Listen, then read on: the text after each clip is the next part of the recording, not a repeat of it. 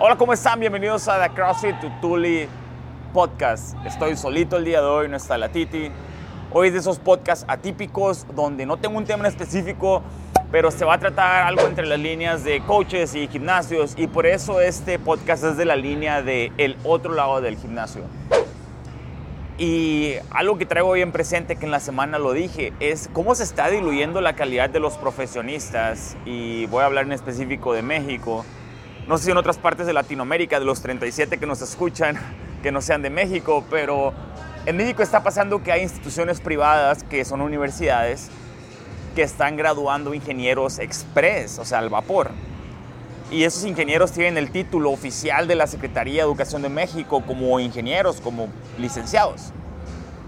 Y eh, al final es, es, es simplemente un negocio y lo que quieren es vender colegiaturas o el equivalente de nosotros membresías.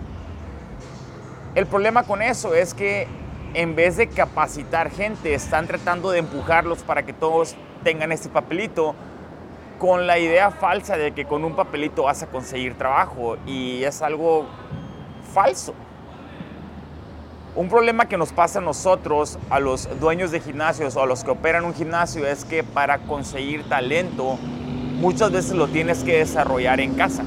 Porque la profesión de ser entrenador no es algo que sale inmediatamente de las escuelas. Yo sé que hay una carrera que se llama licenciado en ciencias del ejercicio físico donde traen todos los fundamentos para poder ser entrenadores y puede ser esa la que más empate, pero no tienen eh, la parte de la metodología interna o este concepto o modelo de fitness que este gimnasio en específico cree que es diferente, al gimnasio enseguida o el gimnasio que está en otra ciudad. Y eso es algo que se tiene que ah, heredar desde adentro, tiene que salir desde adentro de la cultura del gimnasio esta profesión es diferente porque no es como que puedes poner una, una oferta por ahí de empleo y te van a llover currículums de personas que quieran trabajar o dedicarse a esto. Sobre todo porque lo vemos como una profesión que no tiene una carrera de vida. Las personas pueden durar 30 años trabajando en una maquila y saben que después de tener este, su posición inicial como ingenieros, van a subir tal vez como eh, coordinadores de grupo o coordinadores de departamento y luego tal vez supervisores o tal vez gerente de departamento, ya ni sé cómo chingados en las ramas de las maquilas, pero eventualmente quieren ser este, gerente de unidad de negocios o gerente de plantas si es que son muy chingones. Y, de perdida tienen un camino, ok, después de siete brincos de posiciones, yo, yo sé a dónde voy a llegar. Y en esta posición, o en, perdón, en este tipo de, de empresas es, soy gimnasio, soy, soy gimnasio, soy entrenador y de entrenador sigue el dueño del gimnasio, me chingué, se acabó. El modelo de un gimnasio es muy parecido a otro tipo de negocios como los barberos, las estilistas, eh, los que se dedican a, fisioterapeuta y, masajes. Es, es, muy parecido, es muy afín, porque el barbero que tiene 5 o 7 años cortando el pelo ahí, dice, bueno, pues voy a abrir mi barbería. El entrenador va a decir, bueno, pues yo abro mi gimnasio. Porque no ven algo más allá, no ven una carrera donde digan, ok, yo sé que en tres años puedo subir a esta posición porque ya no hay más. O sea, es, es soy coach y luego ya sigue el Dani, se acabó. Y tal vez antes de coach es, es soy recepcionista, estoy en front desk y luego paso a ser coach y luego ya me dedico a, a qué. Entonces, una de las tareas que yo me he puesto en lo personal es cómo poder generar carreras para nuestros entrenadores y nuestro staff para que se puedan quedar con nosotros, aparte de toda la vida, eh, felices y que sepan que aspiran a más cosas. El problema es que si solamente tienes una sucursal o dos sucursales, no lo vas a lograr. O sea, la triste realidad es que para que esto funcione, tienes que tener cierto número de sucursales para que justifiquen el tener una posición tiempo completo, que no sean cosas completamente técnicas en el piso de trabajo que es dar clases. ¿A qué me refiero con esto? Es que nosotros no tenemos gerentes de venta. La mayoría de las veces este, llega alguien por casualidad a tu gimnasio porque alguien de tus miembros te lo recomendó y por ahí obtienes una referencia porque nadie de nosotros tiene un sistema de adquisición de clientes. Nadie de nosotros tiene un lead acquisition system nadie de nosotros tiene un proceso establecido de mercadotecnia. nadie, güey. Nadie. Las marcas grandes lo tienen. ¿Pero por qué lo tienen? Porque tienen 127 sucursales en el país y pueden justificar ese tipo de puestos. Entonces, nosotros no tenemos un gerente de venta o un gerente de venta y mercadotecnia. Cuando llega alguien, eh, lo más probable es de que el, de, el, coach se salga de la clase y le diga, permítame cinco minutos, voy a empezar el warm-up y ahorita regreso contigo. Y le trate de más o menos explicar y más o menos vender.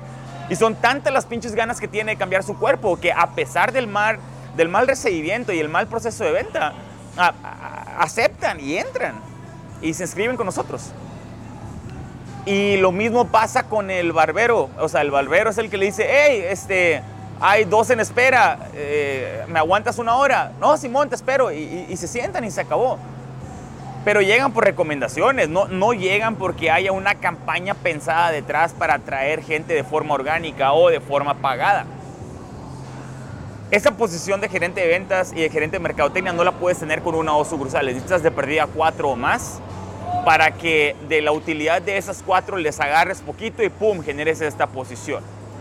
Lo mismo pasa para generar contenido. No, puedes tener a un fotógrafo o un video, videógrafo o un eh, diseñador dedicado a generarte contenido. Así que uno de los coaches normalmente lo hace, o uno de los dueños, uno de los accionistas por ahí. Y, y no tenemos esa posición que deberíamos de tener, porque generar contenido es lo único que podemos hacer para poder demostrar y probarles que sabemos hacer las cosas. Después de estas partes de venta y mercadotecnia y generación de contenido, hay algo más básico que tampoco tenemos, que es administración. No tenemos administradores o gerentes, no tenemos ah, responsables de, finanzas o responsables de la administración de cuatro, cinco, siete locales. Tenemos al dueño que es entrenador, que a veces limpia, que a veces es recepcionista y que de alguna manera se encarga para que las luces del gimnasio sigan prendidas. Entonces ahí ya tenemos tres posiciones que no podemos generar si no tenemos varias sucursales que les den ese sustento para tenerla a largo plazo. Y eso nos pone en desventaja para poder ofrecer una carrera de crecimiento a los demás entrenadores o a las personas del staff. Y si no tienen una parte para crecer, entonces, ¿qué les vas a poder dar para adquirir talento y que no se vayan a otras industrias que sí tienen eso establecido? Porque no se les olvide que la industria de los micros gimnasios es joven. En Estados Unidos empezó por ahí el 2006, 2008, fue un boom a partir del 2011, en México ni se diga, en México empezó 2012 y fue un boom a partir del 2015. Está prácticamente en pañales. ¿Cuánto tiempo tiene la industria de manufactura en México? ¿Cuánto tiempo tiene la industria este, hospitalaria en México? todas esas industrias que están compitiendo por el talento, donde el mismo cabrón que pudo haber sido um, gerente de producción, tal vez pudo haber sido tu Chief Fitness Officer. Tal vez esa persona tenía mucho potencial para, para evaluar a otros entrenadores, para asegurarse que la calidad de tu producto, que en este caso es dar clases, esté de acuerdo con el resto de las sucursales, para que los workouts sean con el mismo estímulo durante um, todas las clases que tienen en el día y en las diferentes sucursales. O sea, esta posición no, no no la tenemos y tal vez ese gerente pudo haber sido nuestro, nuestro fitness officer. Esta posición que me encantaría crear, donde es la persona responsable de diseñar no nomás los workouts, sino de tener el timeline específico junto con videos para que los 15, 18 entrenadores que están en las sucursales sepan minuto a minuto cómo tienen que seguir la secuencia de la clase y que no quede nada a la imaginación, porque es la única forma de poder asegurarse la calidad durante cuatro o siete sucursales diferentes. Es el mismo concepto que es lo que hace McDonald's o es lo que hacen las franquicias. Existe un manual de operaciones donde les dice, hey, vas a freír las papas durante 45 segundos, vas a cortar estos nuggets de esta forma, vas a servir dos rebanadas de tomate, o sea, todo eso ya está preestablecido. Ah, debería ser la misma cosa aquí, deberíamos de decir, el warm-up va a durar 7 minutos, la explicación del workout debe durar 3, tienes que dejar al final 3 minutos de la clase para que la choquen y se saluden al final y se despidan y platiquen acerca del workout. O sea, esas cosas deben de estar establecidas y alguien lo tiene que diseñar. Normalmente está en la cabeza del dueño o en la cabeza del head coach y a veces ni siquiera lo ponen en papel para que el resto de los coaches lo vean y, y queda como a la imaginación o a la experiencia de los entrenadores. Cuando como debería ser es completamente establecido. Y dices, bueno, Dani, pero es que ya estás quitándole el sentido y el, y el color a que sea un negocio chiquito. Si realmente lo que tú quieres es que tus entrenadores y tus staff se queden contigo toda la vida y que puedan tener una carrera dentro de la industria de fitness, tienes que pensar de esa manera y tienes que pensar en la forma de expandirse es con, um, con elementos que se puedan escalar. Y me refiero a escalar para crecer. Porque si tú no estás creando los procesos de cierta forma que se puedan replicar y que sean igualitos en todas partes, entonces no los vas a poder escalar. Porque tú vienes siendo el negocio. Porque tú eres el manual de operaciones. Porque tú eres el que da el servicio al cliente. No está una forma que tú lo puedas empaquetar y dárselo al siguiente. Decirle, cabrón, así vas a recibir a las personas Así les vas a vender una membresía, así les vas a hablar por teléfono cuando no vengan al gimnasio. Así es como vas a trabajar y que eso lo puedan replicar y lo puedan enseñar en un curso de capacitación interna que hay. No hay que descubrir el hilo negro, de lo que tenemos que hacer es copiarnos y robarnos de otras industrias que al final el modelo de negocio es el mismo. O sea, dicen, oh sí, es que CrossFit es diferente y lo que hacemos aquí es único. No, no cabrón. O sea, el modelo de fitness es diferente. Pero CrossFit no es un modelo de negocio, es un modelo de fitness. El modelo de negocio es muy parecido a otros negocios, es la misma madre. El modelo de fitness sí cambia, pero lo que te va a dar de comer es que tu modelo de negocio esté alineado. Y lo que va a hacer que tus, que tus coaches y tu staff puedan estar contigo 25 años es que el modelo de negocio esté listo, no el modelo de fitness. El modelo de fitness te va, te va a alcanzar para que, para que te veas bien cuando vayas a la playa pero no para llevar a tus hijos a la playa o para que tus entrenadores se puedan comprar una casa. La única forma es que planees el crecimiento de una forma sistemática para que lo puedas replicar a lo largo de 3, 7 ah, o más sucursales. Si no, no vas a poder crear estas oportunidades. Y se los digo, o sea, ustedes pónganse a pensar en los gimnasios, gimnasios que están en su localidad y cuántos de ellos realmente operan como, como un negocio que puede crear oportunidades para futuro a sus entrenadores. Piensen en sus mismos gimnasios, piensen en mi gimnasio. ¿Realmente lo estamos haciendo? ¿Lo podemos hacer? Yo estoy seguro que lo podemos hacer, pero tenemos que trabajar en esos procesos de forma individual, empaquetarlos y luego tener la capacidad para poderlos escalar y entonces ofrecer esas oportunidades de crecimiento donde sean a través del ingreso de, esta, de este pool común de todas las sucursales que se puedan, pum, pum, pum, ¡pum!, que se puedan pagar esos sueldos de administración, de ventas y de mercadotecnia, tal vez hasta de, mantenimiento.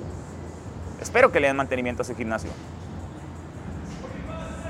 El otro lado del gimnasio es todo lo que tiene que ver con lo que no hacemos aquí, todo lo que tiene que ver con no hacer burpees y push-ups, con no hacer pull-ups y hacer row. El, otro lado del gimnasio es lo que realmente me apasiona porque tengo tantos años estando en este lado del gimnasio que el otro lado del gimnasio es el que me falta explorar más y el que, el que me gustaría que todos pudiéramos explorar también. Porque si ustedes mejoran su capacidad de negocio, su, su, modelo de negocio, entonces la industria va a crecer y vamos a poder ofrecer mejores sueldos y vamos a poder cobrar más caras nuestras clases. El modelo de fitness lo tienen eh, masterizado, son muy buenos para poder explicar squats y push-ups. Pero si esas ganas se las echamos también al modelo de negocio, toda la industria va a crecer y nosotros vamos a crecer con ustedes. Muchas gracias por haberme escuchado y nos vemos la siguiente semana en The CrossFit Tutuli Podcast.